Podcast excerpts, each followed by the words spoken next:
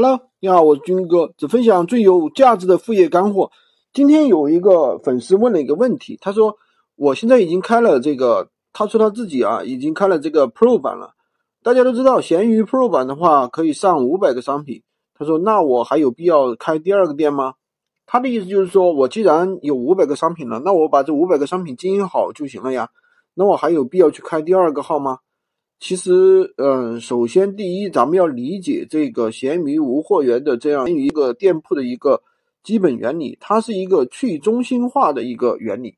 什么叫去中心化呢？就是说，闲鱼上面每一个平台上面每一个店铺都可以得到流量，那么流量多与少，对吧？当然会根据你的一个店铺的一个权重来进行分配，但是呢，每一个店铺都会得到流量。第二，这是第一点。第二点呢，嗯，某一个每一个店铺都不会得到长期的集中性的流量，什么意思呢？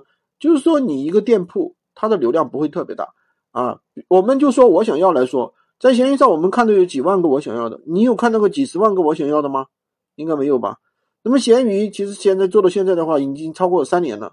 那么三年中，如果说有一个店铺有几十万个我想要，也很正常呀。如果说它真的。能够持续爆的话，如果有几十个我想要，他也就卖出了个几万件，三年卖出个几万件也很正常啊，对不对？你们到淘宝上面、某宝上面是吧？多多上面去看一下那些销量，对不对？一个店一个店铺的销量过十万不是很多吗？那如果说我想要的话，那那他岂不得有这个是吧？几百个，呃，几百万个我想要了，对不对？但是闲鱼上面却并没有，这就说明它是一个去中心化的平台。所以说，我们两个店铺的一个流量的话，它肯定是大于一个店铺的。所以从结论来说的话，呃，如果说你是兼职做啊，那你最少开个两三个店铺也是很正常的。如果你是专职做，我觉得五到十个店铺，甚至十五个店铺也是很正常的，对吧？什么两三个，呃，玩了好几个月了，还在玩两三个店铺，那简直是开玩笑。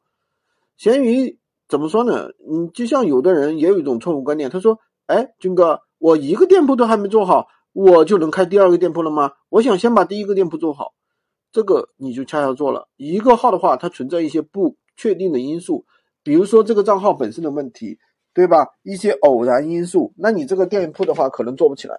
但是如果说你有两个账号，你有三个账号呢，对不对？那东方不亮西方不亮呀，对吧？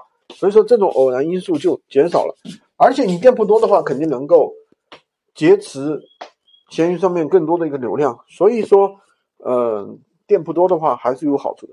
好，我是军哥，如果喜欢军哥的可以订阅我的专辑，也可以关注我，当然也可以加我的微三二零二三五五五三五，获取闲鱼快速上手笔记。